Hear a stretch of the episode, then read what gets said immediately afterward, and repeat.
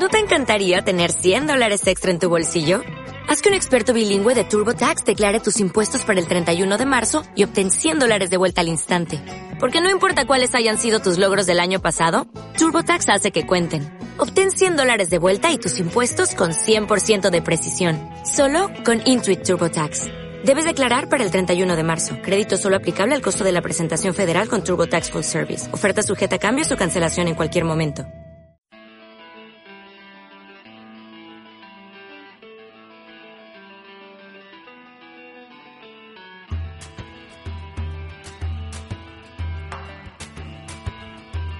Piedra de toque con Iñaki Macazaga.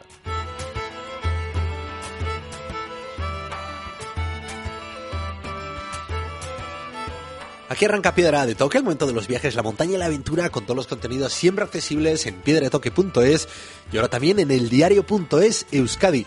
Hoy viajamos con el explorador, escritor y amigo de Piedra de Toque Miguel Gutiérrez Garitano, porque lo ha vuelto a hacer, ha explorado mundos todavía por descubrir, los ha recorrido desde el terreno y pronto dará forma de libro a la aventura y a todo lo encontrado. Ocho días, en Pakistán le bastaron para dar con los restos de dos posibles ciudades fundadas por Alejandro Magno, y en especial la ciudad de Alejandría Bucéfala, donde quedó enterrado el mítico caballo bucéfalo tras la batalla de Ispides en el siglo IV a.C. ¿Qué ha habido detrás de este posible hallazgo? Años de estudio, lectura, investigación y la experiencia que acumula ya Miguel de haber localizado otros mundos pendientes como Vilcabamba, la ciudad perdida de los incas, en Cuzco, Perú. Con Miguel hemos viajado mucho en esta última década y lo que nos queda. Hemos navegado por la Antártida en velero, recorrido el río Amazonas, macheteado la selva de Cuzco, caminado entre minas antipersona por el Sáhara e incluso conocido la línea de frente en Irak contra el Daesh. Siempre con curiosidad, pasión y una gran profesionalidad. Hoy queremos hacerlo de nuevo para descubrir cuál es ese método que utiliza Miguel Gutiérrez Garitano para explorar la historia y dar con todos estos nuevos mundos. En Piedre Toque viajamos hoy con Miguel en busca de las ciudades perdidas de Alejandro Magno por Pakistán.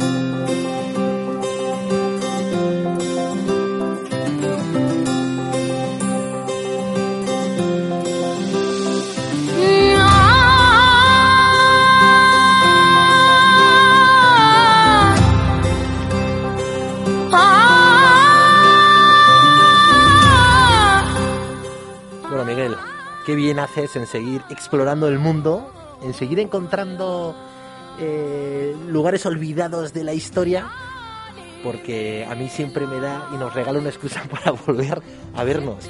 Ahora has realizado un viaje corto, ocho días en Pakistán, pero lo suficiente para eh, justificar o comprobar dos años de investigación tuyos en torno a la vida de Alejandro Magno y en concreto esas dos ciudades, ¿no? Su gran batalla eh, con la que ya empezó su declive y en la que perdió a un gran compañero de vida y de viaje como era su caballo Bucéfalo.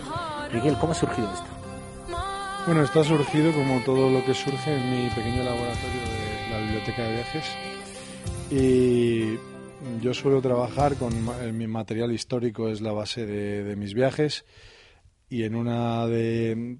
Pues eh, hace tiempo que estoy muy interesado en la figura de Alejandro Magno. Eh, y en su ruta hacia Asia, eh, que sentó las bases de la ruta de la seda, y descubrí una historia fascinante que es su paso por lo que era la India en aquel momento, la Gran India, que ahora es Pakistán, es el país de Pakistán, pero que creo que es la parte de sus campañas o viajes menos conocidos y también descubrí pues que, que era un lugar muy poco muy poco conocido, muy poco trillado, porque había incluso fundado varias ciudades y eh, habían caído en el olvido. ¿no? Eh, y me pareció fascinante porque además, efectivamente, una de esas ciudades se llamaba Alejandría Bucéfala porque acogió los restos de su legendario caballo bucéfalo.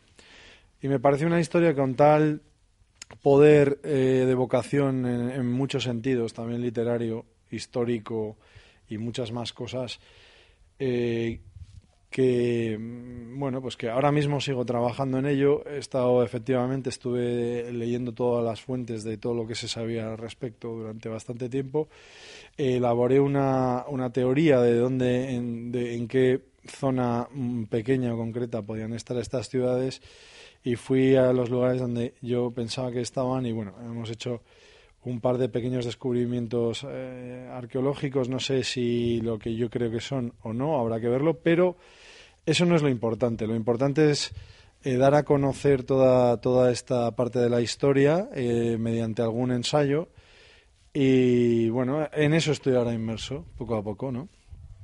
Que esa es la parte que más te gusta y la que más disfrutas, ¿no? Eh, llevamos más de una década en contacto, hemos seguido tus viajes y hay una idea que siempre repites y, y es muy didáctica para seguir un poco tu trayectoria, ¿no? Que es que a ti lo que te gusta es escribir, escribir sobre viajes eh, en el que vas persiguiendo historias y donde tu propio viaje se convierte en una parte más de esa historia. Eh, lo hiciste hace muy poquito en Cuzco, ¿no? Un lugar al que has viajado Perú durante muchas ocasiones y donde al final descubriste que esa ciudad perdida de los incas, Vilcabamba, llegabas hasta localizarla en el mapa y ya lo que te quedaba era viajar hasta ahí y luego pasarle al propio país los resultados de tu investigación. Sí, bueno, en Perú eh, descubrí y, está ahí, ¿no? Eh, el propio eh, gobierno peruano me mandó una carta, una necrópolis pre-inca y probablemente un santuario de altura inca. Pero eso no era lo importante. Yo creo que mi trabajo tiene mucho que ver con. es complementario a, los libros académicos de historia. Lo mismo que un novelista histórico hace una labor complementaria. Yo hago una labor complementaria porque recojo eh, la historia de una historia, eh, la historia de los exploradores que fueron detrás de esa historia, que eso es lo que hice en Vilcabamba, y luego efectivamente convierto mi propio viaje en una especie de confrontación o, o parte de toda esta historia. Eh, yo lo creo necesario también porque hablas eh, del pasado de esa región, pero también hablas del presente de esa región, entramándola y poniéndola en, contacto con ese pasado. Y eh, de fondo y como hilo conductor, pues un tema, un tema, en este caso, pues el libro de Vilcabamba, el verdadero protagonista de ese libro es Vilcabamba, es la propia Vilcabamba, que era un reino inca, en el cual hablo de su historia, luego de su leyenda, que es cuando ya está destruida, abandonada y perdida la leyenda es de todos los locos de la, de la historia que fueron tras sus pasos y lo que les pasó, que hay personajes fascinantes y luego me convierto yo en un loco más que va detrás de esta historia. Pues más o menos eso es un poco lo que hago, ¿no? Siempre con material histórico por detrás y, yo creo que es complementario a, lo académico, a lo que sea, ¿no? Que no es, es más literario, histórico o divulgativo. Y ahora mismo, pues bueno, pues estoy mm, buceando en el personaje de Alejandro Magno que me parece que es excesivo a, todos los niveles y que da para infinitos trabajos pero quiero basarme concretamente en ese momento en que él confronta con una, con una civilización que, por cierto, la civilización humana, digamos, eh, histórica, eh, surge fundamentalmente en cuatro sitios, que son Egipto, el antiguo Egipto, al mismo tiempo Mesopotamia, 4000 antes de Cristo, al mismo tiempo China, más o menos nace en esa época, y algo que todo el mundo se olvida, eh, las culturas del Valle del Indo, la India, la India, es la gran olvidada. Lo demás lo hemos tratado en millones de tratados, ¿no? Pero ¿qué pasa con las culturas del Valle del Indo? Bueno, pues aquí hay un enorme foco de civilización y yo quiero hablar mucho también de cuando los griegos, nuestros adorados griegos, ¿no? Eh, con su filosofía y su democracia y tal, chocan con esta nueva civilización, que para ellos ni siquiera sabían si existía, porque Alejandro Magno y demás y sus seguidores la conocían solamente a través de la mitología griega. ¿no? Ellos tenían algunos relatos en que Hércules llegaba a la India, en que el dios Dionisio llegaba a la India, pero eh, no sabían si era cierto o no.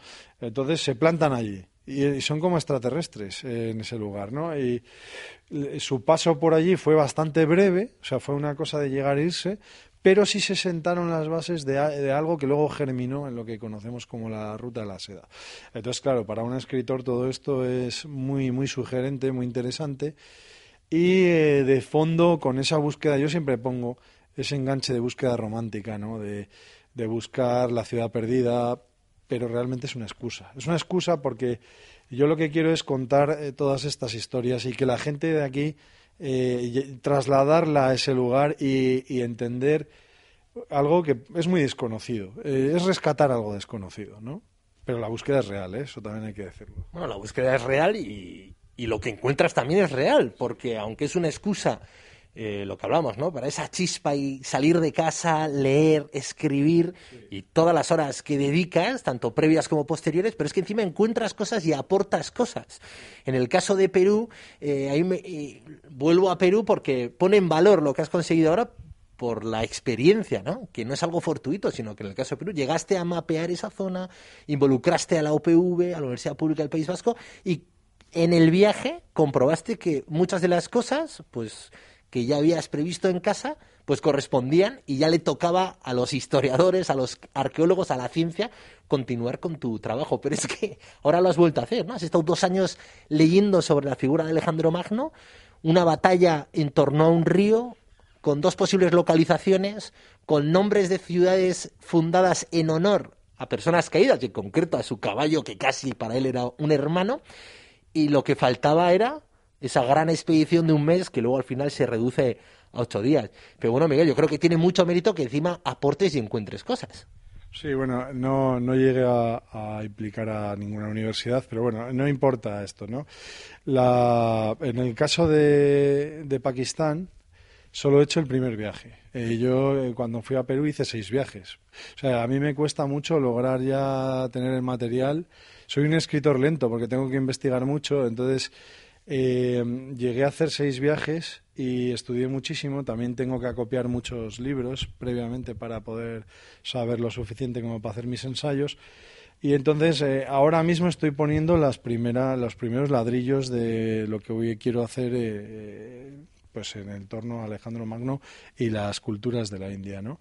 he hecho un primer viaje muy corto por el tema de, por culpa del coronavirus concretamente, pero eh, fue muy interesante porque efectivamente andaba buscando, verás, yo lo que andaba buscando era en la ciudad concreta de Alejandría Bucéfala, donde se supone que tenía que estar enterrado el caballo, pues eh, es muy probable que haya quedado muy poco. Pero ¿qué queda? Pues los grandes monumentos, ¿no? entre ellos tenían que ser eh, murallas, probablemente, y una tumba macedónica. eso es lo que sabemos, que había una tumba macedónica allí en el cual estaba enterrado el caballo, supuestamente monumental. Todo lo que hacía Alejandro era monumental. No, podía quedar, si quedaba algo, tenía que ser principalmente, esto eran las grandes estructuras de esa ciudad, ¿no?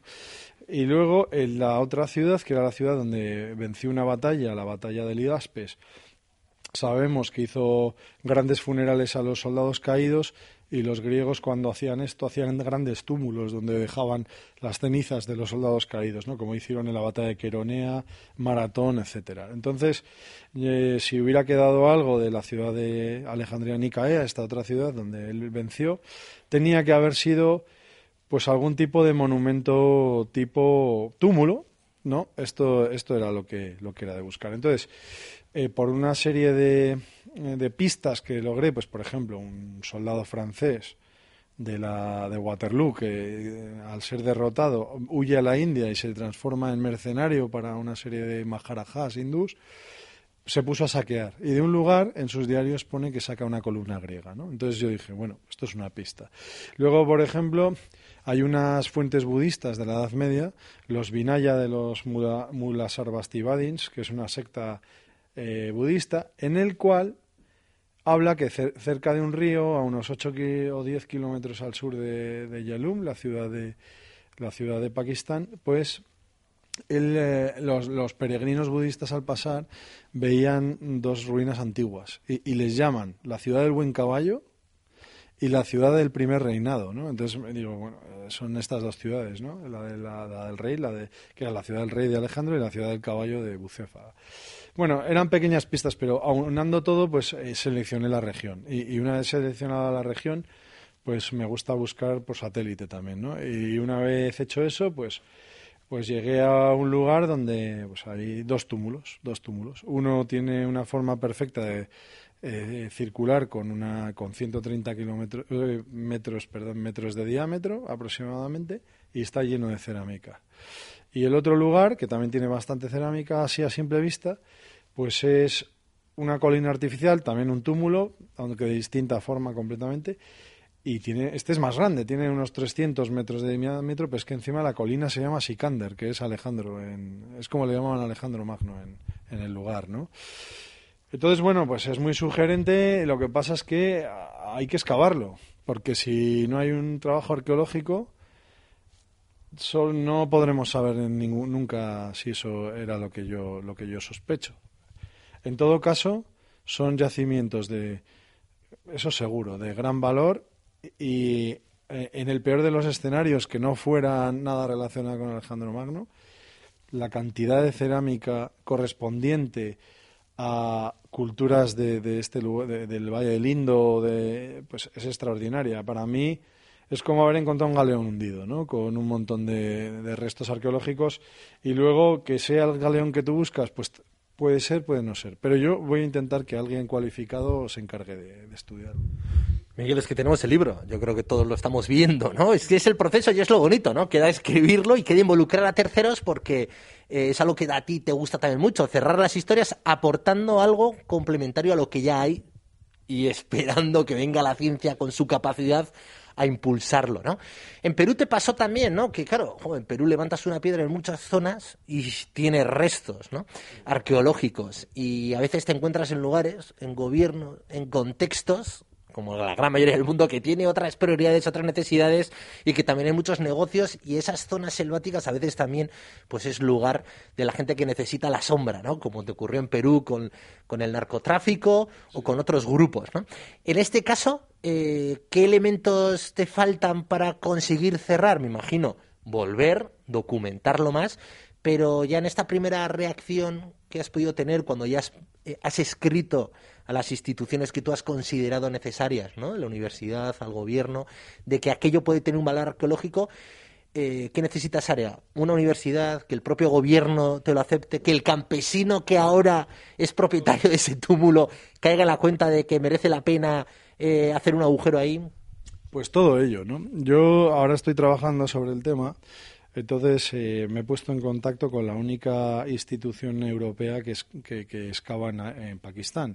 Esto es apasionante porque es una institución italiana que trabaja con varias universidades italianas, se llama el ISMEO italiano, y trabajan allí porque un explorador, hubo un explorador en los años 50 de nombre Tucci, que es un descubrimiento que acabo de hacer ahora, que fue por todo Asia y por toda la ruta de la seda eh, recuperando yacimientos, recuperando bibliotecas en, en lengua vernácula, un, un, auténtico personaje. Y gracias a él se creó esta institución.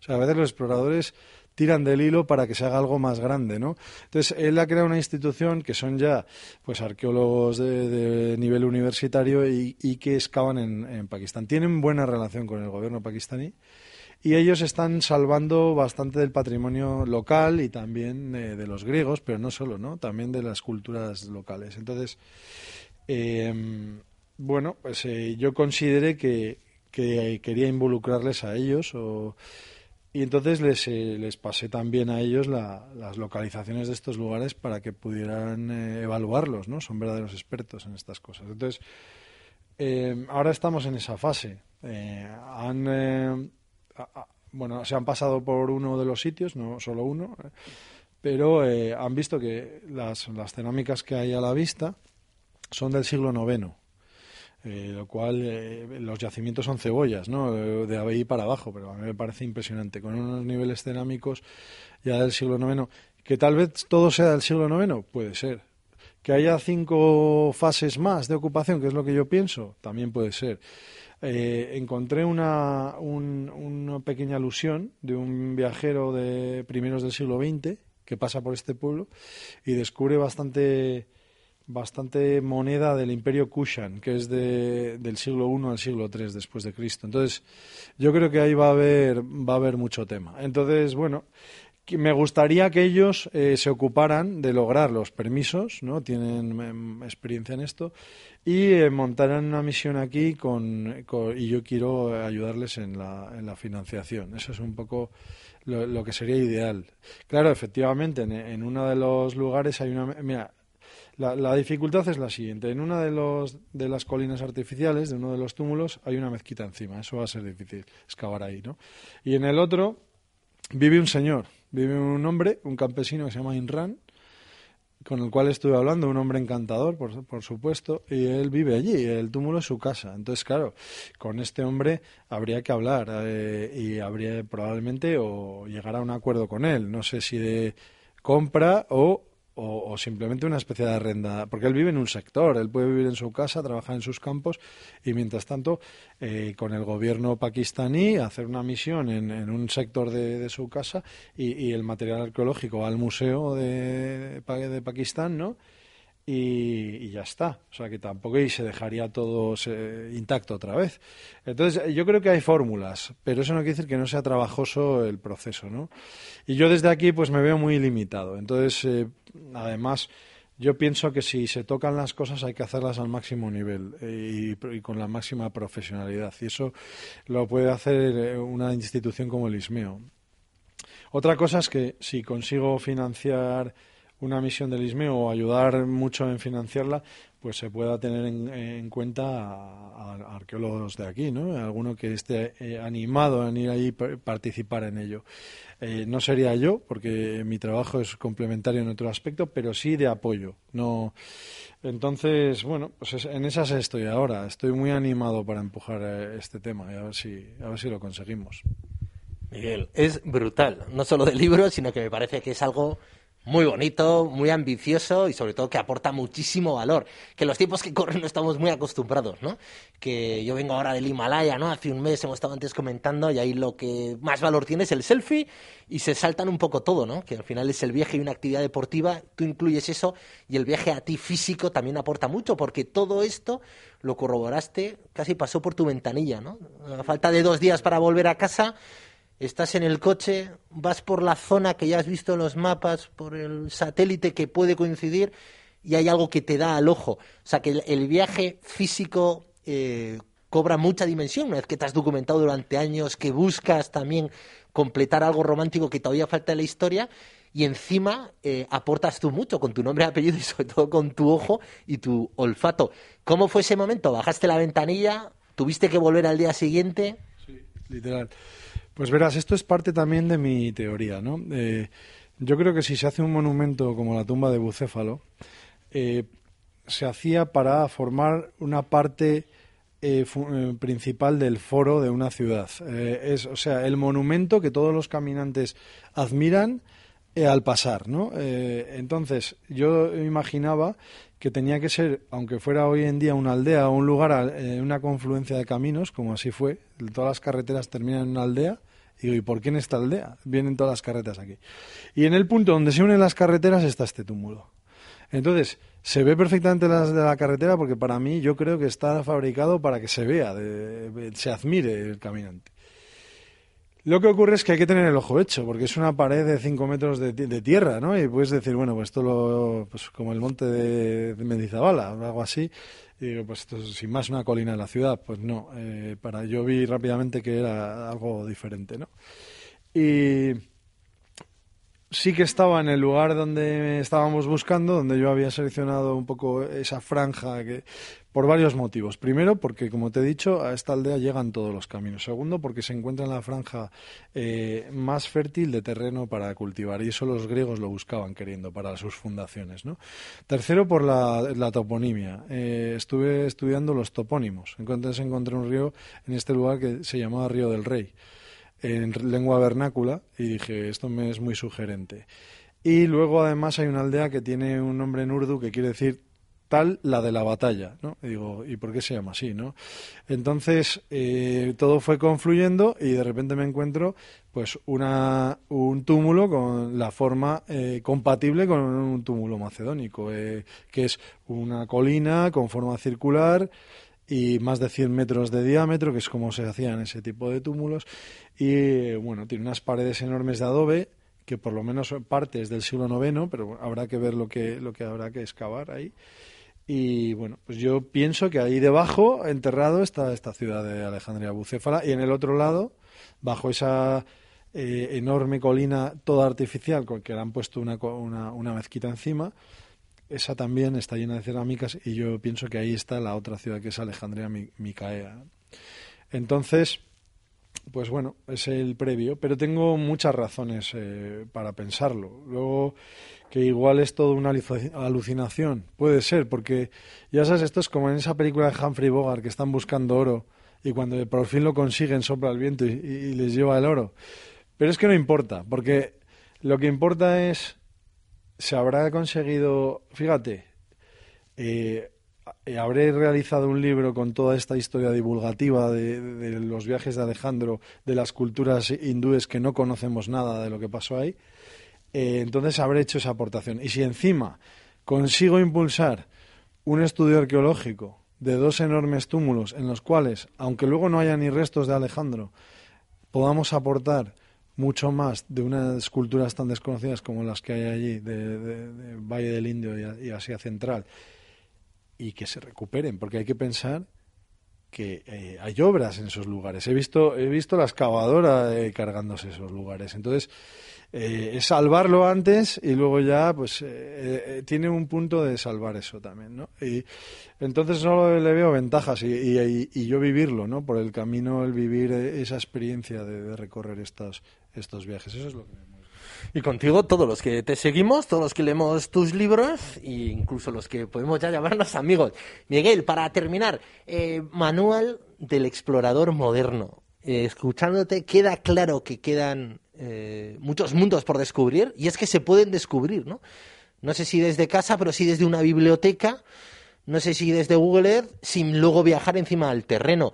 Si tuviésemos que, y podríamos hacerlo, ¿no? Dibujar cuatro o cinco pasos para explorar hoy con la experiencia que has tenido tú, ¿no? Empezaste eh, leyendo libros en esta biblioteca familiar que me voy a volver a ver ahora en cuanto terminemos de hablar, con más de 5.000 ejemplares, eh, eh, ahí ya entró tu germen con Manuel Iradier, con el que compartes ciudad, para irte a Guinea Ecuatorial y a África. Después llegó la Amazonía, ¿no? Que has hecho a caballo, en canoa, con machete, sin machete. También en contacto con la actualidad, con el cambio climático o no, con la deforestación o no. Has estado también incluso en Irak, ¿no? Con conflictos actuales y que todos esperamos con ansia ese libro. Un par de viajes, también has sido reportero de guerra y has aprovechado para escribir crónicas durante todos esos viajes. Has estado en contacto con Cuzco, con Perú, más de seis años, más de seis viajes. Y has dado lugar a un librazo, Vilcabamba, a un documental y, bueno, y a un impulso al país y a la investigación para que sigan tirando de ese hilo. Y ahora de repente eh, Pakistán con una figura como Alejandro Magno, ¿no? Que muchos pueden pensar, un tipo de Gasteiz va a dar, ¿no? Con la tumba del cabello. Bueno, pues ¿por qué no? ¿Qué sería antes? ¿Leer, tener pasión, el viaje, los libros, tener un motor? Bueno, yo, mira, lo definió Iradier perfectamente, ¿no? Lo de conocer lo desconocido, que hizo ese lema. Son tres palabras. Pero yo, yo pienso que es un impulso de curiosidad personal, eso en primer lugar. Luego, encontrar algo que sea poco conocido, da igual en qué materia, me da igual que sea histórico. O ahora está muy en boga la hazaña deportiva, sobre todo, ¿no? Pero que también es una manera de buscar el límite tuyo o de esto se puede hacer, no se puede hacer y la gente lo explora. Bueno, hay muchas maneras, pero sí que es un punto de, de en el, yo juego mucho con el conocimiento, por eso me gusta este lema. A mí, yo busco temas en los cuales igual conozcamos poco, por lo menos en nuestro área de, influencia cultural, e intentar dar a conocer esas, esas cosas. Y, y yo creo que esa es mi labor. Eh, luego, por el camino, pues me, yo hago las cosas por vivirlas, ¿no? Eh, por la propia experiencia personal, por conocer gente pues eh, que, que, se interese en todas estas cosas, el saber geográfico y los pueblos del mundo, to, todo esto es lo que me apasiona. Y creo que mi labor es complementaria. Yo, yo lo que quiero es que la gente se entere de historia, cogiendo un libro en verano, eh, tumbado, relajado bajo un árbol, y, se zambulla en el Perú de, del caucho, en, en, la, en los viajes de Alejandro, esto es lo que me interesa. Entonces, hacer esa parte de la divulgación. Y entonces yo estoy dando a conocer una serie de, de, datos que la gente no conoce. Y esa es, mi, esa es mi principal labor. Lo demás, descubrir yacimientos, que los he descubierto pues por el camino, pero no es absolutamente complementario. Pero si de ahí consigo que otros, eh, ya pues arqueólogos profesionales, eh, estudien estos lugares, yo ya, vamos, feliz, ¿no? Pero el principal eh, labor es, es esa... Es, es material... Mi, mi exploración es tiene relación con la historia y el tratamiento es de ensayo histórico, pero tratado desde un punto de vista periodístico. Yo creo que esa es la, la labor que yo hago. Y encima eres un tipo genial, siempre disponible. Pues nos ha encantado, Miguel. Milla Esquer, a tope. Inyección de pasión, de curiosidad y encima pues con, con mucha dosis de ejemplo, ¿no? De que ya lo has hecho tú en diferentes ocasiones y las que te quedan. Así que nada, eh, mucha suerte con este nuevo hallazgo y ya por el libro, que ya tenemos ganas no solo de leerlo, sino de presentarlo y lo que haga falta. Muchísimas gracias. La verdad es que eh, no lo hemos dicho, pero parte de, de juntarme eh, es también que nos contemos. Llevamos mucho tiempo sin estar y ahora lo haremos con un café. ¿eh? Es un placer, como siempre, Maca. Y espero también tus aventuras, que las tienes, aunque no hables de ellas. Eso es, un abrazo. If you want it now, we can make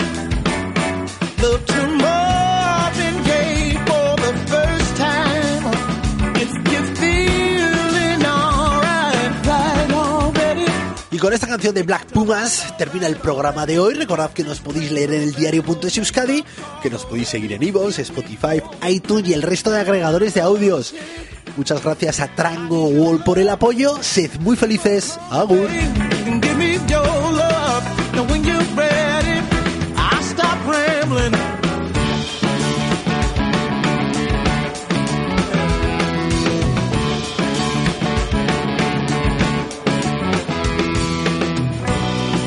A cowboy to do now? Out from California.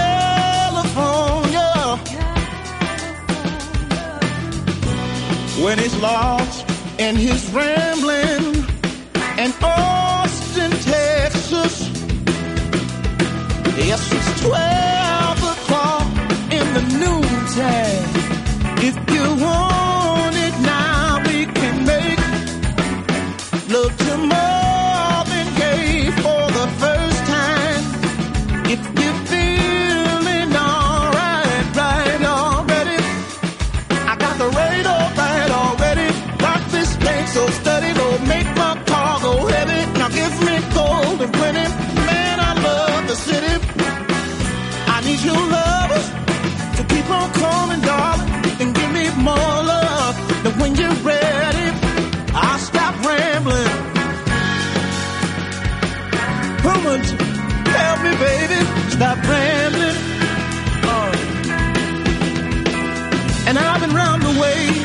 to bright and day to day. When I see your lovely face, all I wanna do is, yeah, yeah.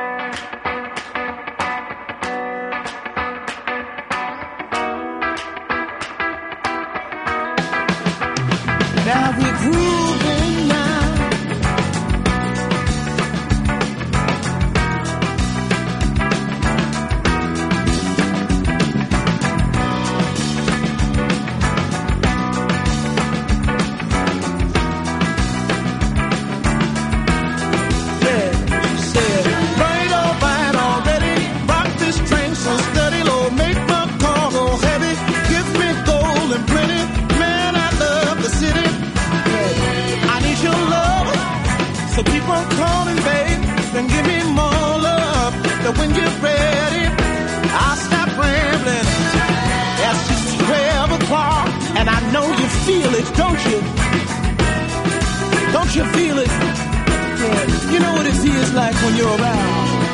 I feel alright, just fine day and night. I feel ready. I wanna rock all night wanna jam. Yes, sir. Yes, ma'am.